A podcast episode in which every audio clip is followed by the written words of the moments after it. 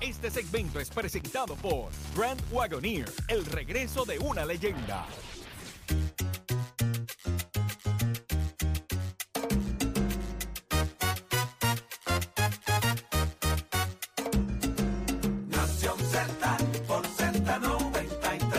de elemento, aparte del tema del impuesto Ya al sol y otros puntos muy importantes. Análisis de tus mañanas de lo que ocurre en y fuera de Puerto Rico comienza aquí en Nación Z.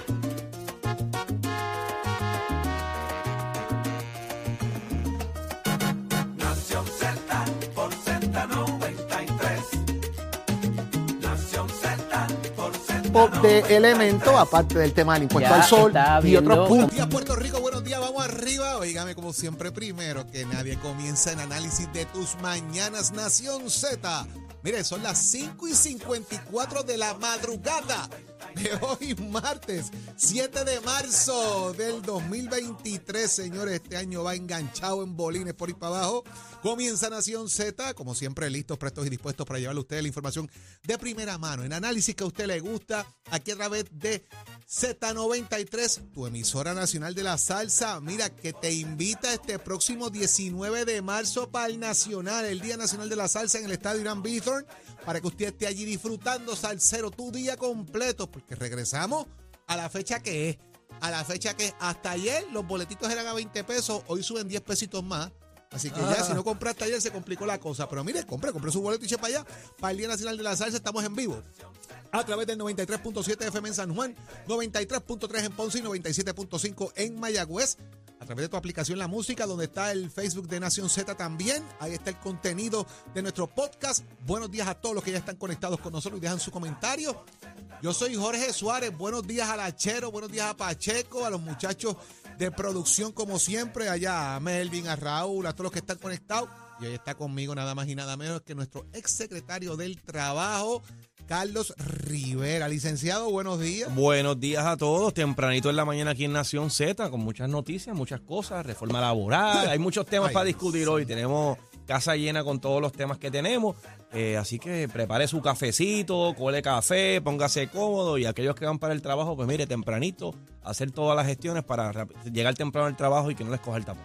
Mire, yo le voy a decir algo.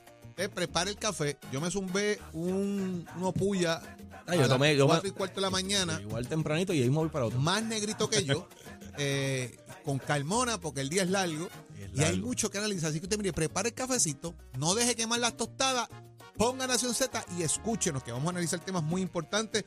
Conversamos en la mañana de hoy con el senador y presidente de la Comisión de Hacienda del Senado de Puerto Rico, Juan Zaragoza. Que da unos tiros ahí, oiga. que unas expresiones contundentes, Que si hay algo. que sacar a Omar Marrero, que yo Está no pidiendo sé qué. renuncias por ahí. A todos switches. Vamos a hablar de eso. ¿Quién viene para análisis, Carlos? Bueno, a decir del día tenemos también el portavoz de- del Movimiento Victoria Ciudadana, Rosa Seguí, y la senadora Nitza Morán del Partido PNP. También vamos a hablar con el representante José Bernardo Márquez de Victoria Ciudadana. Mire, ha hecho referido para Justicia de Genera. Proyecto para aguantar la compraventa de municiones. Ay, Dios mío. ¿Y, y Victoria Ciudadana? Ya jancó también por ahí unas asambleas por Ya ahí. está, todo, está todo el mundo haciendo asambleas por ahí. Hay política por ahí, señor. huela, huela política. Y obviamente vamos a abrir las líneas telefónicas para que usted esté conectado con nosotros y mucho más, como siempre, del programa que más te guste en tus mañanas. El de mayor crecimiento, el que te tiene pegado de análisis. Nación Z, definitivo. Esa es la que hay. Mire, vamos a ver qué está pasando en el mundo. Ya mismito, con ese análisis que vamos a dejarle a ustedes. Ahorita vamos a tener a Manuel Pacheco con las noticias, tránsito como siempre, a Tato Hernández los deportes y a todo el equipo para llevarle a usted información de primera. Pero vamos de inmediato, Carlos, a hablar un poco de lo que está pasando en Puerto Rico con nuestro análisis. Yo quiero comenzar con, con un tema que me parece muy puntual y es el tema del discrimen en el trabajo. Y esto obviamente pues lo ataremos un poco a la reforma laboral y la decisión que ha tomado la juez eh, Swain, que me parece bien importante, además de que te tenemos acá como también exsecretario del Trabajo y experto en estos temas. Pero la legislatura nuevamente revive el tema Este proyecto. del discrimen por piercing, tatuaje y otros elementos. Me parece que esto es una medida que estuvo trabajando el representante Jesús Manuel Ortiz Correcto. en la Cámara de Representantes. Eh, hubo un problema que no se llegó a firmar en la fortaleza. Nuevamente se revive el tema de que una persona no puede ser discriminada porque tenga tatuajes, porque tenga piercing, por el color de pelo. Porque tú sabes que ahora los colores estos azul Correcto. brillantes, rosado, etcétera. ¿Cómo esto influye o no en el patrono? se puede, obviamente el discrimen no existe, pero ¿cómo manejar este tema dependiendo de uno trabaja? Bueno, eh, eh, precisamente a veces eh, no todo discrimen es ilegal. Eso es bueno también mencionarlo. Precisamente cuando hay No un... pro- todo discrimen es ilegal. Eso es así. Porque cuando, por ejemplo, uno selecciona o en un proceso de reclutamiento que está haciendo un patrono, ¿qué es lo que hace un patrono? Discriminar por un, candidato versus otro y escoge un candidato. Pues cuando uno hace una elección y uno escoge, diariamente uno está discriminando. Cuando tú vas, a- a- en este caso, a comprar mantecado y tú dices, pues yo me voy a comprar en, en vez del de chocolate o el de vainilla o el, o el chocolate chip, el que vayas a escoger, estás discriminando uno sobre otro porque cuando Cookie tú escoges... cookie dough. Cookie dough, ya, pues ya, ya vas por esa vez, ya, ya, ya estás discriminando Ya de discrimina la pica. la pica, sacaste ahí el del chocolate, sacaste lo otro. Y así es que funciona. No, uno que uno discrimina en el almuerzo también. y discriminan el almuerzo y las distintas Pacheco, comidas. tú discriminas en el almuerzo. Así que a lo que voy es eso mismo, que hay que tener eh, sumo cuidado porque no todo discrimen es ilegal. En el caso particular de, la- de los tatuajes, eh, no podemos, tenemos que tener, eh, ser cautelosos al momento de intervenir en la práctica de ese patrono y de cómo él mercadea su servicio. Y voy a tener un ejemplo que lo estaba mencionando ahorita fuera del aire. Imagínense que yo voy a solicitar empleo a un lugar de beauty donde hacen peinan pelo hacen lo demás, pues yo, así calvo como estoy, precisamente esa es la imagen que está buscando probablemente ese lugar. Así que van a buscar a alguien que sea fin. O si es un lugar de maquillaje, pues de igual manera van a querer a alguien que pueda más que se maquille, ¿verdad? Para precisamente vender la imagen. Achero no va para allí. A- a- Achero no va para allá. Y si es un lugar, por ejemplo, de, de ese sentido de un gimnasio o algo a que. mí no de- me contratan allí. En el gimnasio jamás me Por van a contratar. Porque este personal cuerpo, este cuerpo no es por problema de tiroides. Pues, pues, entonces, pues, todo eso influye. Así que hay que tener suma cautela sobre eso. En el caso de los tatuajes es lo mismo. Si, por ejemplo, el lugar es un lugar que hacen tatuajes, pues ¿qué es lo lógico? Uno va a querer a alguien que tenga tatuajes para Claro. mostrar precisamente la venta de tatuajes y que la persona vaya a hacerse tatuajes. Así que tenemos que tener cuidado de no afectar el servicio o la imagen que el patrono quiere dar. Eh, así que te- te- en ese sentido hay que darle un poquito de análisis y, Y ver cómo se puede trabajar. ¿Hasta cuándo, por ejemplo, va- vamos a establecer de que la persona que puede trabajar, y estoy siendo sumamente especulativo en esto, Carlos, Sí. ¿verdad? Queda de manos del patrono tomar la decisión al, al final del día. Porque, por ejemplo, si yo tengo una persona que dibuja espectacular, pero no tiene un tatuaje en el cuerpo, me va a ayudar en mi negocio porque va a dejar los tatuajes bien montados, ta- eh, eh, dibuja brutal, sabe hacer el tatuaje, Correcto. paso el proceso, toda la cosa, pero no tiene tatuaje. Eso influye. O sea, es una, es una cosa al final del día del patrono. Sí, eh, definitivamente el patrono tiene que hacer esa, esa evaluación y, y lo otro es que va a depender también del tipo de exposición que va a tener ese empleado, porque si ese empleado no va a atender al público, pues yo no, yo puedo entender que, Claro. que para que no, no hace falta la imagen. Ahí ese concepto de la imagen que estamos hablando no es necesario. Si un trabajo va a hacer en oficina, no va a atender al público, pues ¿para qué? ¿Para qué uno preguntarse en eso? ¿Vendrá esto atado a lo que nosotros antes, digo, ¿verdad? Nuestros abuelos, nuestros papás determinaban que los tatuados son personas que vienen del bajo mundo, que están atados a lo que es un cierto estigma que se les colocó, que son de ganga, etcétera, etcétera, Bueno, etcétera. Y de yo- alguna manera, obviamente ya eso cambió y evolucionó. Pero en años, qué sé yo, hace 40, 50 años atrás era- la historia era otra. Yo creo que todavía quizás los, quizás los más mayorcitos, baby boomer y demás, eh, todavía pueden tener esa idea, pero eso ha cambiado vertiginosamente y ya es algo tan normal y tan cotidiano. En, mi época, quizás cuando más joven, era la situación de las pantallas, si recordarán. Las pantallas. Que entonces un- te- los patronos no querían que tuvieses pantallas. Ya y, lo los ra- y los rabos en los hombres Y y, el lo- pelo. Que yo no- correcto. tú y yo no tenemos ese problema. No, ese problema ya lo superamos. pero, pero la realidad es que. Pero la realidad es que por lo menos en el, en el caso de los tatuajes, pues eh, yo creo que esto ha ido cambiando y, y de igual manera, eh, ahora dependiendo del tipo de trabajo, se ponen unas mangas largas eh, y entonces en ese sentido. Mi Se- hija tiene tatuajes, mi y no hay hermano ningún tiene problema. dos mangas hechas de los brazos. O sea, no es como que, pero eso a- muchos años atrás era como que algo negativo. Correcto, algo negativo. No obstante, hay que ver detenidamente ese proyecto de ley, pero sí tengo que ¿verdad? Eh, enfatizar que hay tipos de negocios donde necesariamente la imagen es importante porque es parte de lo que vende ese, ese, precisamente ese patrono a través de su servicio o a través precisamente del producto que tiene. Porque como mencioné, imagínate tener un producto de, para adelgazar y una persona que, que, ¿verdad? que no está bien físicamente, no se ve flaco y si estás buscando algo para adelgazar, pero tú quieres poner la imagen de que, mira, él trabaja aquí y vende este producto y vas a rebajar. Eh, así que eso es un ejemplo de... Eh, de- eh, es, ese no soy yo, ¿sabes? Por si acaso. Que va a estar ahí en esa. Pero quiero amarrar este tema que me parece sumamente importante y cómo la legislatura lo vaya a ir manejando, el tema este del discrimen por color de cabello, porque este tema del cabello también, o sea, Sí. tú vas ahora donde, donde- a cualquier restaurante por ahí y los meseros jóvenes pues tienen el cabello pintado, etc. Correcto. Y ahora viene una fiebre para el país, porque todo el mundo se va a pintar de rubio por el tema del clásico béisbol de, del clásico de béisbol, donde, si recordamos la otra vez, la mitad de Puerto Rico se pintó el pelo de rubio. En Sí. mi caso fue la chiva porque no podía pintarme otra cosa. Pero ahí es donde usted ve que, ¿y qué vamos a hacer? ¿Vamos a discriminar porque la gente se Si es una moda, es una fiebre una moda. momentánea de Correcto. algo. O sea, eh, es que ver también lo que pasa con ese tipo de, de circunstancias, ¿verdad? Y hay, ver el tipo- realmente hay que mirar el tipo de negocio.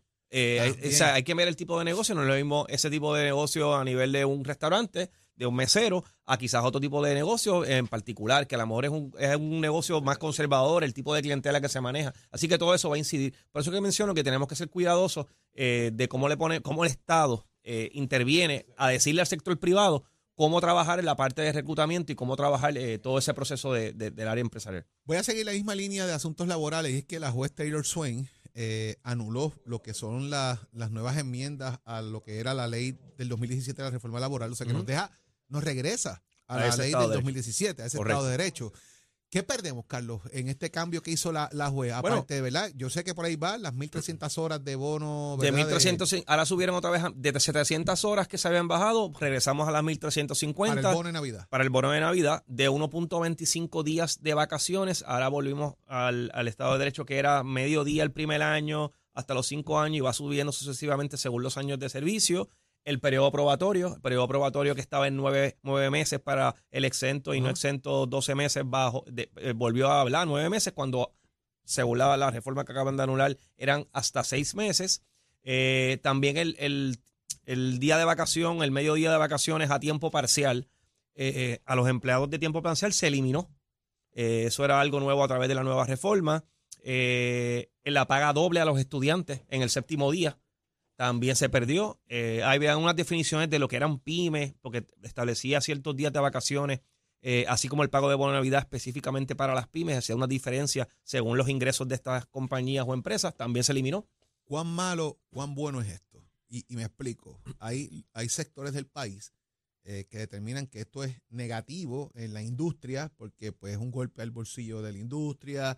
La Junta de Supervisión Fiscal dejó entrever de alguna manera de que iba a haber un éxodo de personas que se iban a ir del país a raíz de esto, que la economía se iba a estancar porque no había forma de, de asumir estos, estos gastos. Parte del grupo como Azores y otros Ujú. adicionales, ¿verdad? Mega empresas también habían puesto el sí. grito en el cielo porque no podían bregar con este golpe de cantazo. Todo esto es cierto, o sea, el impacto es tan negativo como se plantea o puede haber algún impacto positivo, porque de otro lado, yo no he escuchado a nadie de los, o sea, esto pasa y no he escuchado a ningún gremio gritar, mira, esto aquí pasó, nos dejaron solos, estamos jorobados. Tampoco he visto que esto ha provocado una avalancha de empleos creados, tampoco. Por eso, yo, creo que ahí estamos totalmente desenfocados, es mi impresión. Estamos desenfocados de lo que necesita el, tanto el sector privado, de lo que necesitan también los trabajadores, porque el que me diga a mí que los trabajadores estaban buscando esto, pues si hubiese sido así, cuando se aprobó la reforma laboral, hubiésemos tenido una avalancha de personas yendo a trabajar. Eso no ocurrió. De igual manera, decir que esto afectó totalmente al sector privado que colapsó, tampoco colapsó, como muy bien menciona. Así que yo creo que no, no estamos atacando la raíz del problema. Tenemos que hacer, que es lo que la Junta sí ha mencionado, es que tenemos que hacer un sector privado mucho más flexible.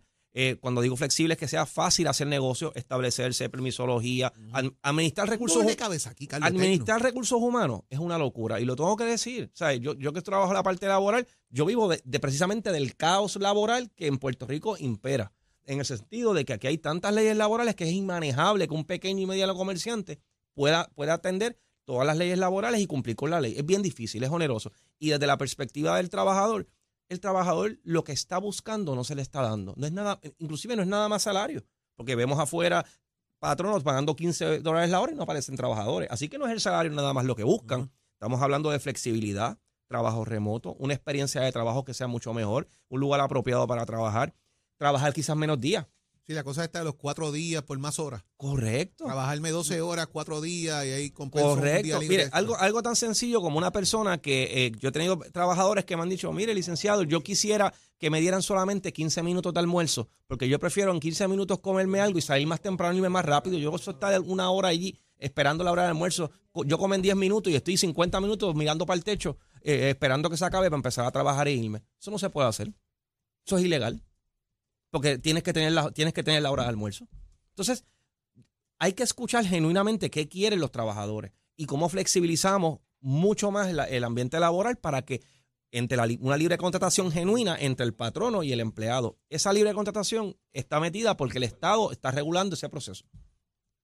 ¿Cómo se, o sea, y esta medida ahora, eh, ¿qué, qué es lo que pide la juez que incumplió el gobierno? Bueno, en el caso de, Según de- el alegato que hacen, ¿verdad? Son dos cosas. Primero, en- bajo la ley promesa dice que toda legislación que pueda tener un impacto fiscal, cuando hablamos de impacto fiscal es que pueda afectar las arcas del gobierno, los ingresos del gobierno, necesita un estudio, una evaluación, un análisis y un estudio sobre eso. Compromiso de presupuesto futuro. Correcto. Ese análisis no se proveyó por parte del gobierno de Puerto Rico, ni de la legislatura, ni del Ejecutivo, de ninguno de los dos.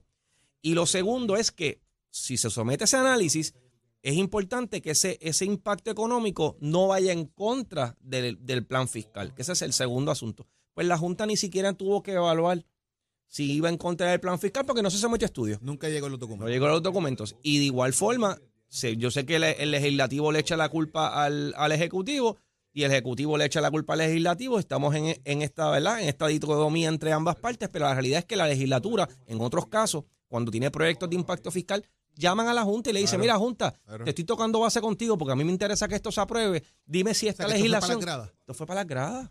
Por eso no tocaron base con la No Junta. tocaron base. Yo hice esto, otra vez la Junta se mete por el medio y nos tumbó No esto que era bueno para los trabajadores de Puerto Rico. Así que en este caso, tanto la para- legislatura como el gobierno, los para- dos se pusieron de acuerdo para jugar para la Para la grada, y te voy a decir por qué. En el 2017, cuando se aprobó la reforma laboral que la gente criticó, eso se hizo a petición de la Junta.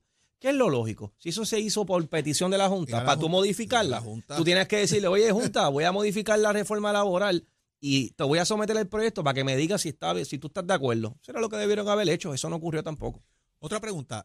¿Qué es lo que va a hacer entonces el representante y presidente de la Cámara, Rafael Taitito Hernández, al acudir allí? Porque una cosa es decir, mira, yo puedo someterte todos estos papeles ahora y me dejas vivo el proyecto. Está bien difícil eh, en una apelación, porque ya lo he hecho, ¿verdad? Ya, ya se hizo. Tendrían que llevar un análisis, pedir de alguna manera, ¿verdad? Una reconsideración. Mira, aquí están los estudios, este es el análisis, y convencer a la Junta sobre ese particular, pero ya tienen una determinación de, la, de un juez. No hay forma de echar eso para Es atrás. bien difícil, bien oneroso. Bien difícil en una apelación que se lo eche para atrás. Esa es mi forma de verlo. ¿Y cómo lo va a mover entonces el gobierno? Que también ha dicho que va a buscar la manera de apelar. Y recuerda, recuerden este asunto. A diferencia de la- del salario mínimo que se aprobó, el sector privado estuvo de acuerdo con el salario mínimo. Pero el sector privado, como bien mencionaste, Azores, industriales, todo el sector, centro y detallistas, todos están en contra de la reforma laboral. O sea que no tienen un apoyo, no hay un consenso para esto. Y esa es la crítica también del sector privado, de que esto lo hicieron sin haber hecho los análisis, sin tener obviamente eh, en ese sentido un consenso entre ellos. Así que va a ser sumamente difícil que eso se pueda aprobar. Carlos, por otro lado, y esto es un tema, oígame, es que este tema que estamos tocando de la reforma laboral, del discrimen laboral, es bien importante y me parece puntual para que el país esté al tanto.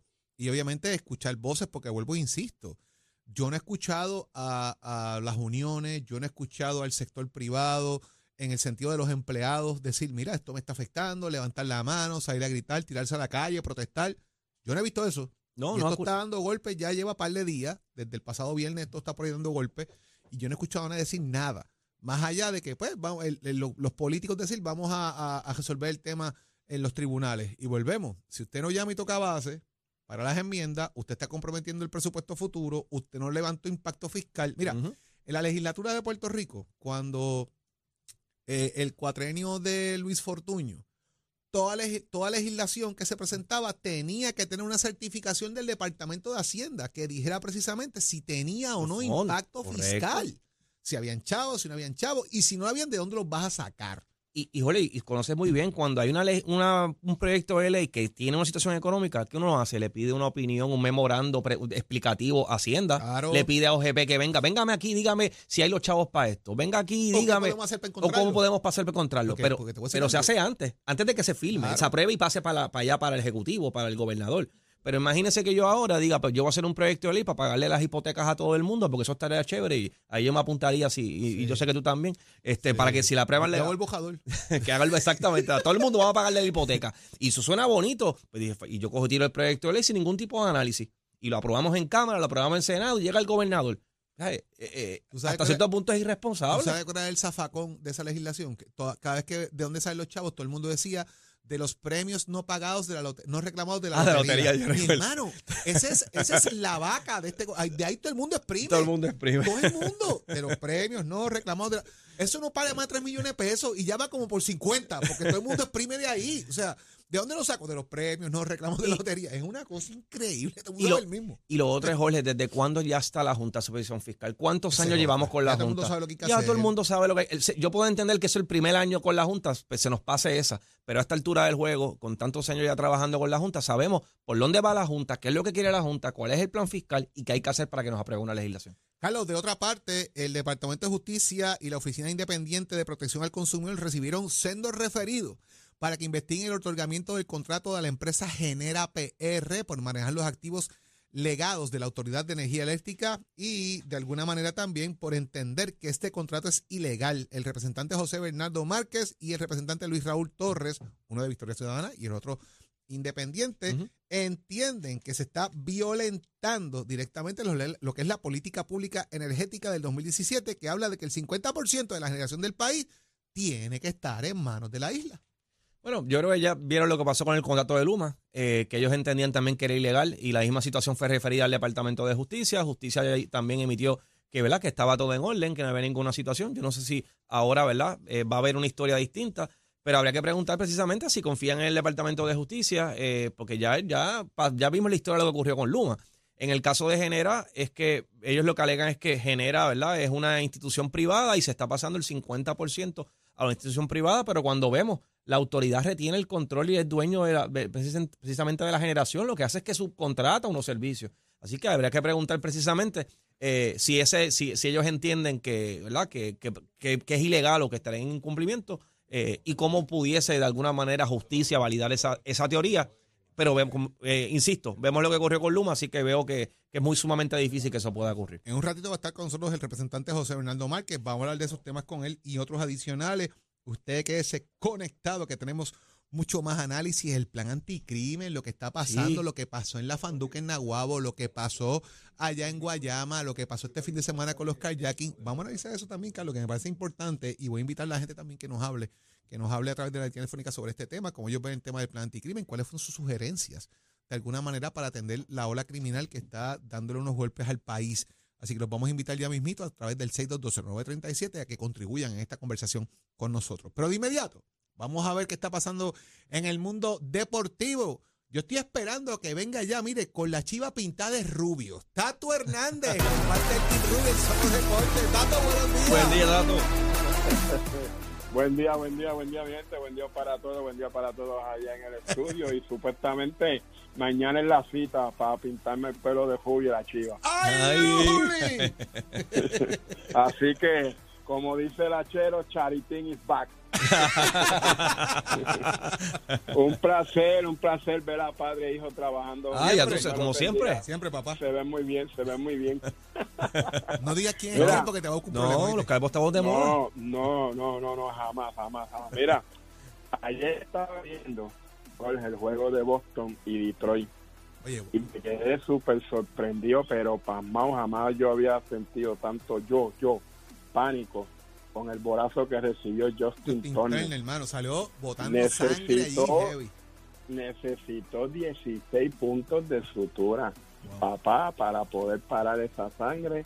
Salió con una toalla en la cara, ¿verdad? Que fue un borazo impactante que le dio en pleno rostro. Gracias a Dios, el hombre está bien, ya pues leí el informe de esta mañana, está fuera de peligro, no tiene fractura, que es lo más importante, pero se dio, se dio feo, se dio feo, fue un bolazo muy impactante. Yo yo le envié para allá, que pasa es que yo enviando videos, tú sabes que estamos medio triste. y- Ah, Impactante. para ver si qué bueno que subía y la verdad que fue muy impactante y yo mira que yo he visto juegos de béisbol en mi vida gracias a Juan González y a Iván Rodríguez pero este bolazo la verdad que fue demasiado impactante porque si duro la, la, la tiró así mismo la recibió en la cara pero pues gracias a Dios todo está bien este solamente le cogieron 16 puntos. Esperamos pues que eso pueda cicatrizar bien que pronto pueda estar con el equipo porque ese es uno de nuestros infielder que tiene que estar con las medias rojas de Boston para esta próxima temporada, que ya usted sabe que pronto está por empezar, ya está ahí a la vuelta de esquina el clásico mundial de béisbol, nos toca el primer juego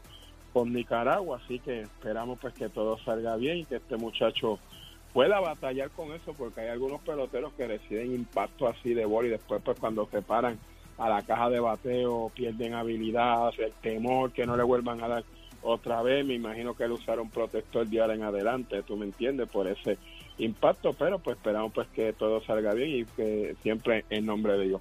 Y usted se entera aquí en Nación Z, somos deporte con los pisos de Mestre College, que ya comenzamos nuestra próxima matrícula para el mes de mayo. Así que mira, usted que esté en su casa, señorito, usted se graduó de cuarto año y todavía está jugando Nintendo con los vecinitos, no, no, no, parece de ese sofá, guárdese postcompo otro día y pase por cualquiera de nuestros recintos en Vega Baja, Bayamón, Ponce, Mayagüez y Cagua, cheque todas las alternativas que nosotros ofrecemos en la mecánica, en la soldadura, en la hojalatería y pintura. Un grado asociado también lo ofrecemos en dental y en electricidad. Así que llama 787-238-9494, 787-238-9494 y toma tu la decisión y estudia en Mestre College. Achero, give it up, my friend. Buenos días, Puerto Rico. Soy Manuel Pacheco Rivera con la información sobre el tránsito. A esta hora de la mañana se mantienen despejadas gran parte de las carreteras a través de toda la isla, pero ya están congestionadas algunas de las vías principales de la zona metropolitana, como la autopista José de Diego entre Vega Baja y Dorado, igualmente la carretera número 12 en el cruce de la Virgencita y en Candelaria, ambas en toda baja. La PR5, la 164 y la 167 desde Naranjito, así como algunos tramos de la PR5, la 167 y la 199 en Bayamón. Además, la autopista Luisa Ferré en Caguas, específicamente en Bairoa y la 30 entre Juncos y Gurabo. Ahora pasamos con el informe del tiempo. El Servicio Nacional de Meteorología pronostica para hoy el desarrollo de aguaceros en la tarde sobre zonas montañosas. Los vientos permanecerán leves de 2 a 6 millas por hora y las temperaturas rondarán en los medios 80 grados en las zonas costeras y en los bajos a medios 70 grados en las zonas montañosas. En la noche se espera aire más seco. En el mar, los navegantes pueden esperar vientos del este de hasta 15 nudos y oleaje de hasta 4 pies. Hasta aquí el tiempo les informó Emanuel Pacheco Rivera. Que les espero en mi próxima intervención aquí en Nación Z que usted sintoniza por la emisora nacional de la salsa Z93. Estás, estás con el habla música y Z93 en Nación Z. Ay, María, papá, esa, eso es caballete, el Johnny Rivera ahí. ¿Ah? ¿Cómo es? Óigame, tenemos ya con nosotros conectados a nuestro psicólogo industrial, doctor Carlos Javier Santiago. Doctor, buenos días. Buenos días, buenos días, ¿cómo estás? Que, que- que siempre un gusto escucharte y hablar Siempre, contigo. Como siempre un privilegio tenerlo acá con nosotros y escuchar tanto de su palabra poderosa y los consejos que bien nos da. Doctor, hablamos hoy de habilidades esenciales para liderar estratégicamente. Mira, lo que pasa es, eh, que definitivamente los empresarios, y voy a hablarte a ti, si eres empresario, eres eh, tienes negocios, si eres contratista, si tú eres, si tú provees un servicio, más que nunca debes escuchar esto y con mucha atención, mi querido amiga y amigo que me escuchan. Mira, el detalle está en que cuando más vulnerables están los negocios en Puerto Rico es en este preciso momento. Yo estuve en unos grupos focales esta semana pasada con, con empresarios de Puerto Rico y todos tienen la misma preocupación. Número uno, sus equipos de trabajo están alicaídos, están altamente alterados, ansiosos, este, no están viendo la respuesta del compromiso y la lealtad que necesitan con sus eh, empleados, ¿verdad? colaboradores, porque están muy ansiosos en la inseguridad de lo que tiene que ver con los aumentos de la luz, el aumento de, de los insumos, cómo está el, el- el problema de los suministros. Y esto es serio, eh, Jorge, porque muchos de nosotros empresarios estamos apagando fuego y estamos esta- cayendo en la trampa de un estrés tan brutal que están bloqueados. Esto es real. Y el que lo quiera negar está eh, en, en la lalandia, como tú dices. Por eso es importante que nosotros eh, cultivemos seis habilidades fundamentales. No voy a entrar en ellas porque el tiempo apremia, sin embargo, te voy a dar varias que son fundamentales. Y si quiere más información, mis amigos, simplemente lo que tienen que hacer es entrar a carlosjaviersantiago.com o me buscas en Carlos Javier Santiago PhD en Facebook o Instagram y le das like inmediatamente. Carlos Javier Santiago PhD, dale, para que puedas saber sobre esto. La primera eh, habilidad fundamental es pensamiento estratégico. Tenemos que comenzar a trabajar con estrategias y las estrategias tienen que ir para minimizar gastos, aumentar ganancias y prevenir pérdidas. Pero esa pérdida fundamental está en la parte emocional de nuestro equipo de trabajo, Jorge. Es lo que yo he estado viendo por los últimos meses y cuando me llaman para intervenir en las empresas, lo primero que tenemos que trabajar con la gente es precisamente bajar los niveles de estrés y ansiedad, porque los están paralizando. Y el pensamiento estratégico del líder, del dueño, tú, empresaria, empresario que me escuchas, haz un paréntesis, edúcate sobre esto porque se te, se te va a trepar encima los gastos operacionales, el aumento de todos los, los, los insumos que tú necesitas para poder tener tu restaurante, tu negocio, tu, todo lo que tú estás haciendo en este momento para echar para adelante se te va a caer. Esto es real, no estoy metiendo miedo ni estoy asustándote, lo que estoy es alertándote. Por lo tanto, el segundo es delegación estratégica. Tú necesitas determinar dentro de tu equipo de trabajo quiénes son las personas que tienen qué capacidades para poder enfrentar las, las amenazas que estamos teniendo en los negocios de hoy día. Así que no es cuestión de tú delegar porque te cayó bien o porque ese empleado te ha demostrado lealtad por muchos años. Te- Tenemos que delegar estratégicamente. Y por último, y no menos importante, son siete habilidades, pero te estoy mencionando unas poquitas nada más. Tienes que mejorar tu capacidad de comunicación. Las instrucciones tienen que estar más claras. Tienes que entender que la persona que tienes de frente, que tu empleado, tu colaborador, está en una crisis emocional, por lo tanto tu comunicación tiene que unir lo emocional y lo racional para que él pueda entender y ejecutar correctamente. Así que vamos con esas tres por delante, pero si quieres conocerlas todas, entra a Carlos Javier Santiago PhD, PhD, de doctor en filosofía, Carlos Javier Santiago PhD en Instagram, en, en- en Facebook, dale like porque yo he publicado unos videos ahí totalmente gratis para ti, para que puedas conocer sobre estas habilidades que son fundamentales.